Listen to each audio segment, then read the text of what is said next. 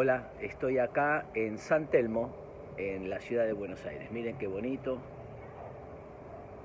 Bien, hoy quiero compartirles un test del doctor eh, sobre los factores estresantes. Te voy a ir leyendo una serie de preguntas y vos contestá, anda contando los sí.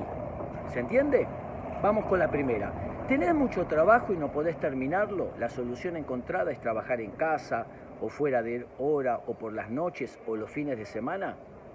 Cualquiera de esas opciones, anda contándolo sí. Dos, ¿trabajás con personas inestables? Tres, ¿tenés poco o nada de tiempo de descanso durante el día? Cuatro, ¿asumís responsabilidades sobre las que no tenés control alguno? 5. ¿Trabajás bajo la presión del reloj? 6. ¿Estás demasiado tiempo fuera de tu casa? 7. ¿Tenés marido o esposa que no se lleva bien con tus colegas o compañeros de trabajo o con tus amigos? ¿Te cuesta disfrutar de tu propio trabajo? 9. ¿Tenés fuertes problemas económicos? ¿No llegar a fin de mes o estar endeudado tener hipotecas? 10. ¿Tenés carencia para dedicarte a actividades recreativas? 11. ¿Tenés problemas con tus hijos? 12. ¿Tenés poco futuro en tu trabajo por posible desempleo o amenaza de despido, etcétera? Y la última, ¿tenés un trabajo donde no es aprovechado totalmente tu capacidad?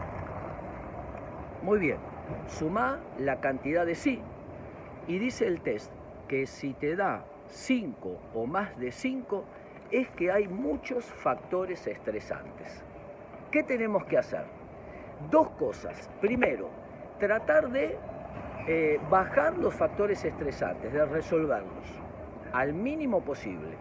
Y también, además, trabajar en nuestras fortalezas internas. A veces no podemos cambiar los factores estresantes, pero podemos fortalecer interiormente. Acordate este principio, es mejor potenciar las fortalezas que mejorar las debilidades.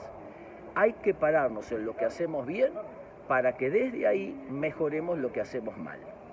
Es mejor ser un experto en un área que un mediocre en todas.